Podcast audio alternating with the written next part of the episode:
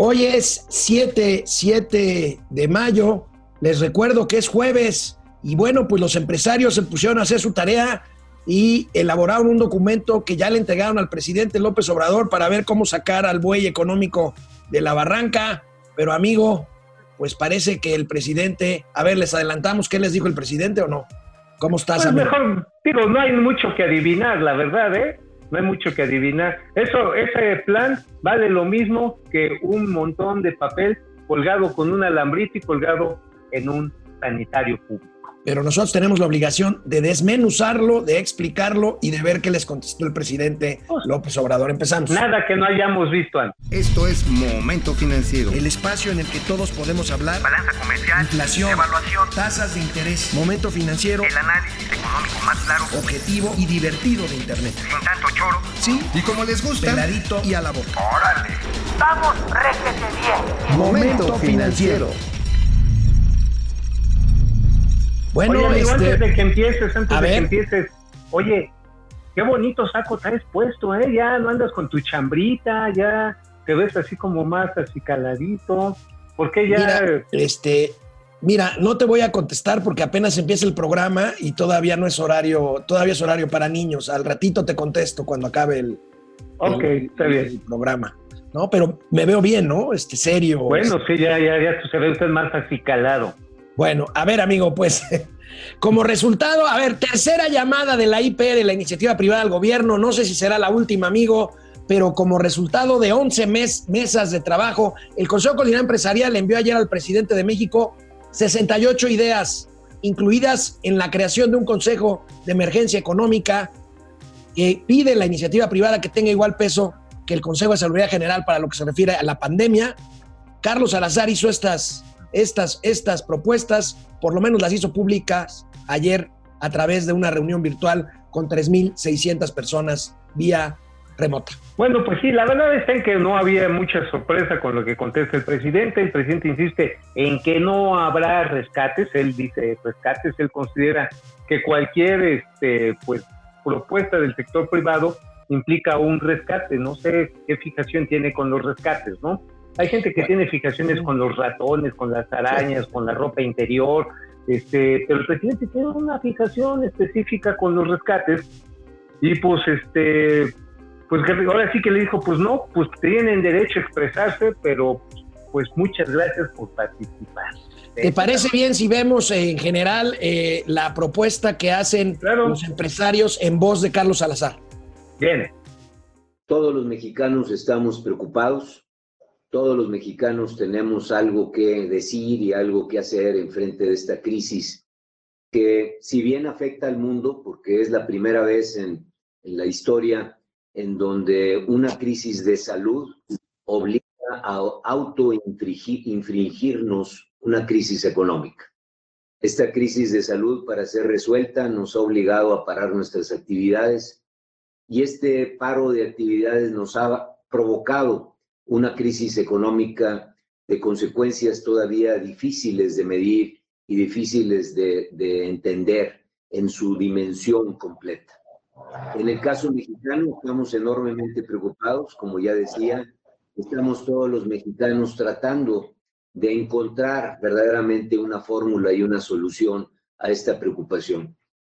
El Consejo Coordinador Empresarial y, y todos los organismos que, que lo representan eh, está consciente de esto, pero está consciente también de que como empresarios somos tan solo un agente adicional de la complejidad de una sociedad como la nuestra, en donde participa pues todo mundo, agentes sociales, agentes eh, políticos, eh, universitarios, pensadores, nuestro público en general, obreros, trabajadores, trabajadores del campo, amas de casa, y todos, todos y cada uno tenemos una sola visión en nuestras cabezas, cómo resolver la problemática que nos ha traído esta crisis de salud y las consecuencias sobre nuestras vidas diarias. Cómo poder enfrentar los dramas humanos que se están dando día a día. Cómo buscar una solidaridad y una fraternidad con estos miles y miles de mexicanos que han tenido que perder su empleo durante el mes de abril y que continúan quizás sin trabajo durante el mes de mayo. No conocemos los datos todavía de cuál deberá ser la cifra de desempleo que, hemos tenido en el empleo formal durante abril, pero podemos pronosticar que lo contaremos por cientos de miles y que al final esta, esto se convierte en un drama humano diario para muchísimos mexicanos a los cuales nosotros queremos buscar cómo, queremos buscar soluciones. Bueno, pues sí, el llamado es muy claro, no se trata de rescatar las empresas, es mantener las fuentes de empleo. Hoy estamos hablando de cerca de 800 mil puestos de trabajo que se han perdido, otros más que se pueden perder en los próximos días. Y evidentemente hay hambre, hay desesperación en muchos lugares. En Acapulco hay hoy fotos en la prensa nacional acerca de pues de las donaciones que está haciendo la gente en la costera para gente de los servicios que no tiene que comer. Estamos viendo, por ejemplo, reportes de la prensa oaxaqueña, amigo, en el que las comunidades zapotecas y mixtecas, la gente tiene que llegar a la terrible disyuntiva de trabajar para comer o simple y sencillamente salir a la posibilidad de enfermarse y morir porque no hay servicios médicos. Realmente es una situación grave. Es una situación grave, así lo plantean los empresarios. Y Carlos Salazar subrayó que este documento fue enviado antes que a nadie al presidente de la República. A ver. El documento fue entregado también como primero y como prioridad al presidente de la República. Hemos recibido la noticia de parte de su oficina que en los próximos días tendremos la oportunidad de platicarlo directamente con él, de poder ir, así como han ido ustedes durante esta mañana, uno a uno, viendo las propuestas y las soluciones que toda esta cantidad tan enorme de mexicanos que participamos en poder realizar este documento puedan abonar, dar y de alguna manera complementar las acciones de política pública que hoy toma nuestro gobierno. Bueno, amigo, pues este simple y sencillamente les dijeron que este que gracias por participar. Sabes que esas reuniones de tamales de chipilín se van a quedar nada más en el chipilín, ya ni tamal. Híjole, mira, este, hay otra parte del video que ese ya, si quieres, ya no lo presentamos el tercer video, pero el presidente, el presidente del consejo dijo que este es un documento de política pública porque no debe de ser el gobierno solo el que implemente políticas públicas, pero bueno, ya veremos qué contestó el presidente. Vamos a una pausa y regresamos, canal 76 de Easy, 4 de la tarde, lunes a viernes. Pues ¿Qué dijo el presidente? Eh, bueno, el presidente de la República contestó en la mañanera a la propuesta de los empresarios. Vamos a ver. Tiene el Consejo Coordinador Empresarial. Yo creo que la secretaria de Economía, tú tienes comunicación con ellos permanente. No ha habido problema. Mañana tienes reunión. No, ayer hablé con Carlos. Ayer, sí, siempre hay comunicación. Entonces, este, la va a seguir habiendo. Este, sí. Nada más que quede claro, porque esto eh, no se puede eh, resolver en privado, en lo oscurito. Los asuntos públicos tienen que ser cada vez más públicos. Nosotros no vamos a continuar con el modelo fallido de rescates de corte neoliberal. O sea, claro, este, no llegamos aquí para hacer lo mismo. Además, no engañamos a nadie.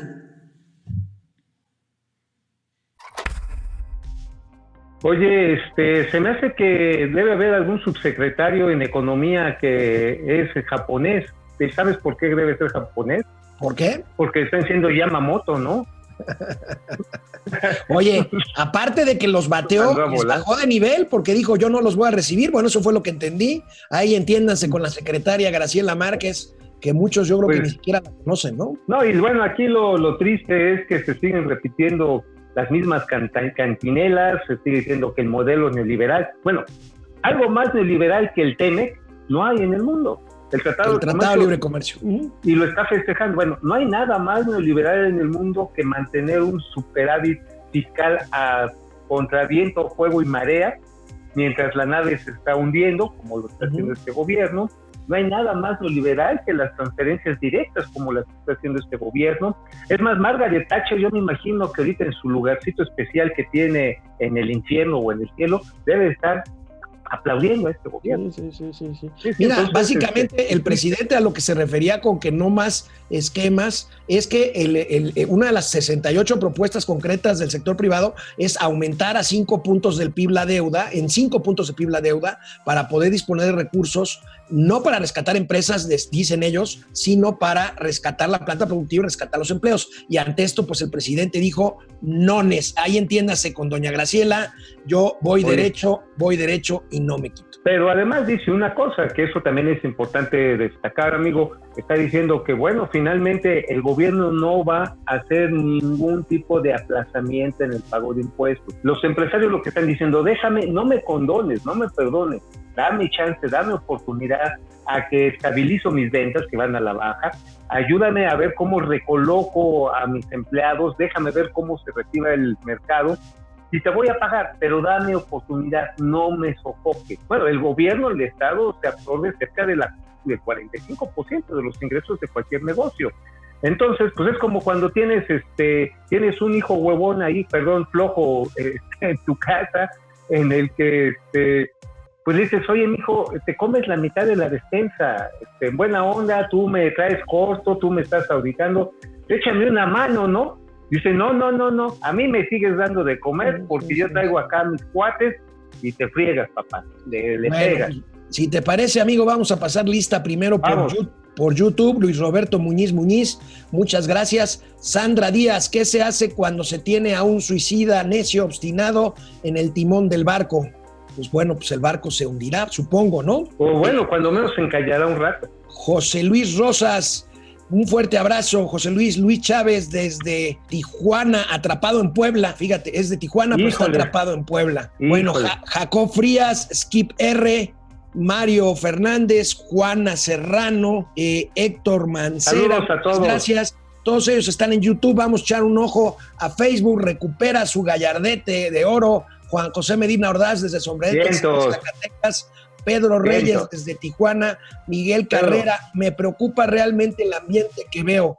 La gente con hambre perdiendo empleos. ¿Estará consciente el presidente que así se empiezan las revoluciones? Ah, caray. Ah, ah, caray, es- Bueno, Ah, mira, decía una persona ya hace muchos tiempos, un profesor en la UAM, decía que la revolución la hacían los hombres, pero algunas estudiantes que le decíamos Sósimo Jorongo, un buen amigo, no me acuerdo ni su apellido, pero decíamos Sósimo Jorongo, decía, sí, profesor, tiene razón, pero son los hombres los que sienten hambre. Francisco Guerra, saludos, chavales. Ah, caray, hombre. Ah, caray, muchas gracias. Miguel Carrera, Damián Hernández desde Pachuca, hermano Vicente desde la Sultana del Norte, gran programa, muchísimas gracias, es un Gracias, gracias. honor que pienses eso. Jorge Alberto.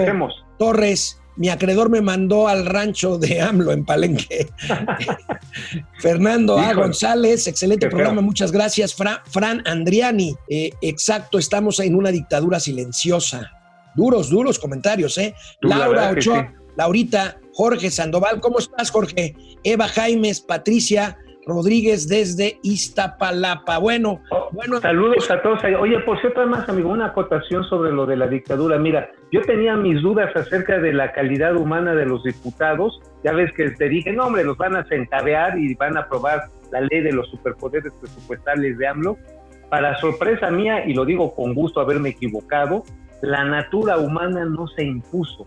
Y finalmente, en la semana pasada y esta semana finalmente se concretó, no se pudo llevar adelante esta iniciativa de tomar el control total del presupuesto federal por parte del Ejecutivo. sigue ahí, qué 13 bueno, ya. legisladores. Bueno, benditos contrapesos, bienvenidos.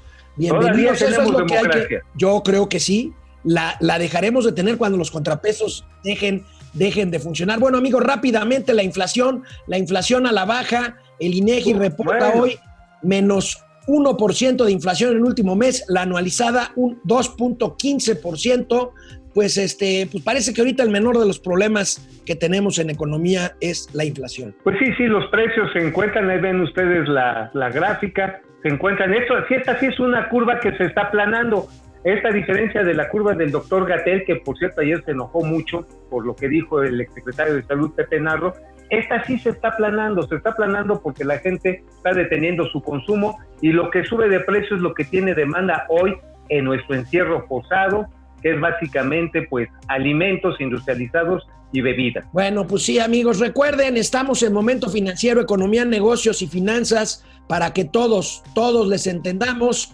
De lunes a viernes a las 4 de la tarde en el canal 76 de Easy, por Spotify, YouTube, Facebook.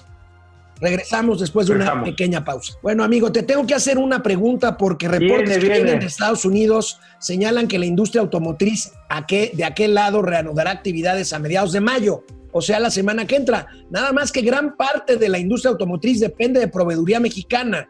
La pregunta es, ¿los proveedores mexicanos asentados sobre todo en el Bajío están bueno, estarán en posibilidades de abrir la semana que entra cuando se supone que están catalogados como actividades no prioritarias y tienen que cerrar hasta el 30 de mayo? Bueno, fíjate que esa es la gran pregunta y sobre todo porque la especificidad acerca de qué es actividad esencial o no esencial en nuestro país es demasiado amplia, es decir, cabe casi cualquier cosa.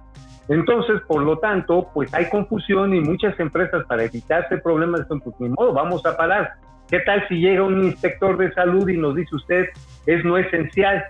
Entonces, por lo tanto, hubo ya el llamado de los empresarios precisamente de la industria manufacturera estadounidense para que podamos ir engranándonos a partir de una definición precisa de qué es esencial o no esencial.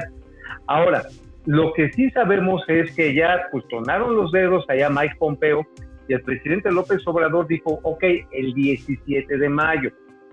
Pero estas son fechas, amigo. Aquí el asunto es si realmente se han observado o se plantea ya tomar medidas de seguridad, de distanciamiento en el trabajo, de sanitización de pies, manos, cuerpo, de todo, para que también los envíos sean seguros a aquel país. O sea, estamos entrando a una parte este, que cambia totalmente la manu- el sentido de la manufactura, amigo. O sea, ¿Cómo lo los te- envíos de manufactura tienen que ser hoy sanitizados. Bueno, pues este parece poco tiempo el que hay para que puedan reanudarse estas cadenas de valor que le urgen al presidente Trump porque está en campaña en pos en pos de la reelección y este y bueno, pues habría habría que ver, pero el presidente nunca va a reconocer que Trump le truena los dedos y le marca el paso. Para el presidente López Obrador lo importante son los créditos chiquitos, los créditos de 25 mil pesos Ah, sí, a los que claro. hoy otra vez se hizo referencia en la A mañanera.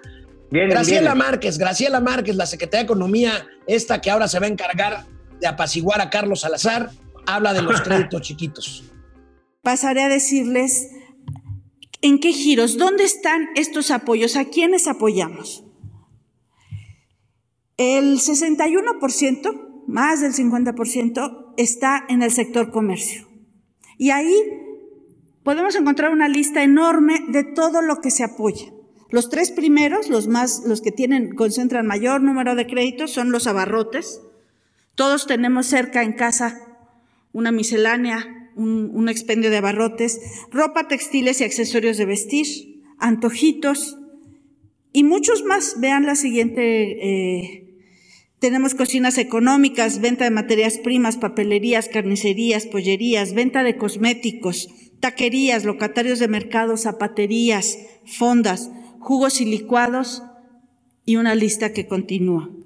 En total, en esta primera semana, en esta primera dispersión, vamos a otorgar 172.309 eh, apoyos financieros de 25 mil pesos.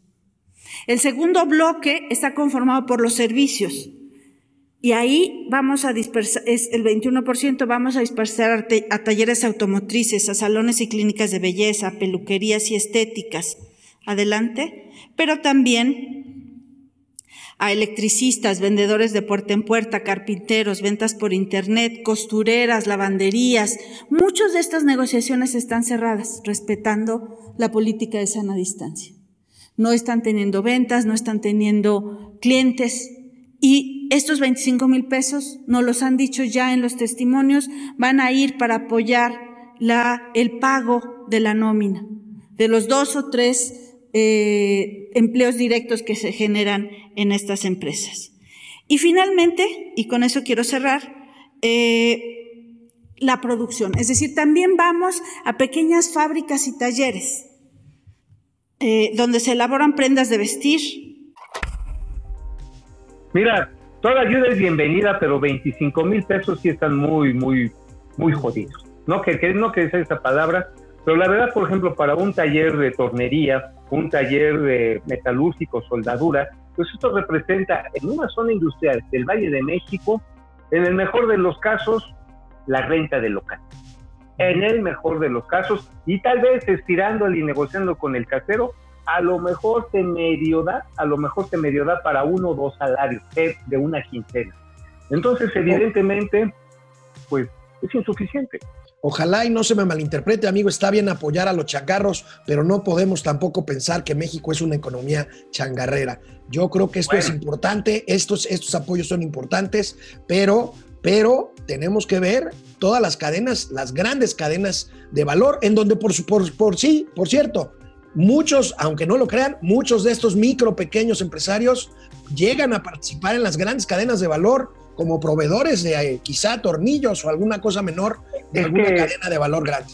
Es que yo creo que a muchos de los funcionarios de gobierno les hace falta, amigo, entender lo que son las cadenas de valor. Por ejemplo, la pollería de la esquina le vende a la ama de casa que, o al amo de caso, depende de la situación, que seguramente puede a lo mejor fabricar ropita, pero esa ropita se va y se vende a un mediano establecimiento en el que se vende ropa al mayoreo. Y a lo mejor esa misma cadena es la que sufre a Sara o les reciben la maquila para ponerle los estampados, para ponerle los botones. Hay todo un ensamblaje en torno, por ejemplo, a esta industria textil que mencionaba la secretaria. Y ya no digamos la alimenticia, amigo. La alimenticia, si no tiene el suministro del campo, que es mayorista en su producción, no van a comprar a la mitita, se van y se compran a la central de abastos. Y si por otro lado no le puede vender al trabajador de una oficina, de un call center, porque no tienen chamba en el call center, entonces revientan. Entender esa complejidad creo que es lo que no han podido hacer en este gobierno y no les interesa. Pues bueno, mira, vamos a ver, en YouTube está Skip R desde Panamá, hombre, qué, qué gusto, Mario Hernández. Salud. Juana Serrano, eh, Héctor Mancera, la fábrica de pinturas Tabasco desde Villahermosa, saludos. Saludos, Juana amigos Serrano eh, eh, y Rocío, no, Rico González en YouTube y en Facebook. Y en Facebook, déjame terminar de pasar lista. Patricia Rodríguez, ya hemos dicho, Héctor Gerardo Trejo, desde la Ciudad de México, Valde Palacios. Y bueno, amigo, terminamos con una notita muy rápida. Pues es obvio, yo creo que es una, noticia, una, nota muy lógica. Eh, se han incrementado 50% las operaciones por SPEI, o sea, las operaciones interbancarias electrónicas a raíz del Pues confinamiento. Llegamos a 91 millones de operaciones según datos del Banco de México. Es una barbaridad y es lógico, estando todos Pues sí. Sí, ¿para qué vas a la sucursal, amigo? A menos que tengas la posibilidad, la necesidad de hacerlo, lo mejor es que lo hagas a través de una aplicación. Bueno, amigos y amigas, jueves ya, ánimo, perdón por repetirlo, falta menos, quédense en casa. Nos vemos mañana aquí en Momento Financiero. Vamos, réjete bien. Momento financiero.